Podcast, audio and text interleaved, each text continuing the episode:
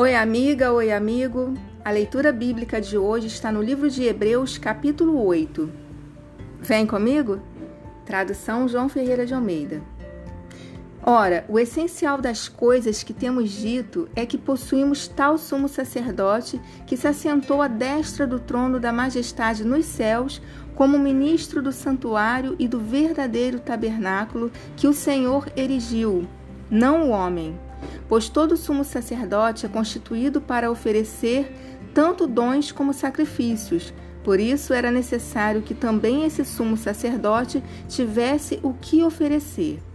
Ora, se ele estivesse na terra, nem mesmo sacerdote seria, visto existirem aqueles que oferecem os dons segundo a lei, os quais ministram em figura e sombra das coisas celestes, assim como foi Moisés divinamente instruído quando estava para construir o tabernáculo.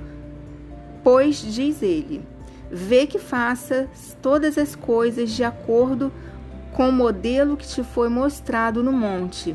Agora, com efeito, obteve Jesus ministério tanto mais excelente, quanto é ele também mediador de superior aliança instituída com base em superiores promessas. Porque se aquela primeira aliança tivesse sido sem defeito, de maneira alguma estaria sendo buscado lugar para uma segunda. E de fato, repreendendo-os, diz: Eis aí vem dias, diz o Senhor, e firmarei nova aliança com a casa de Israel e com a casa de Judá, não segundo a aliança que fiz com seus pais, no dia em que os tomei pela mão, para os conduzir até fora da terra do Egito, pois eles não continuaram na minha aliança, e eu não atentei para eles, diz o Senhor porque esta é a aliança que firmarei com a casa de Israel depois daqueles dias, diz o Senhor.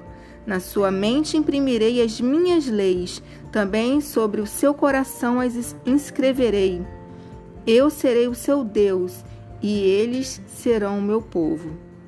E não ensinará jamais cada um ao seu próximo, nem cada um ao seu irmão, dizendo: Conhece ao Senhor, porque todos me conhecerão, desde o menor deles até o maior.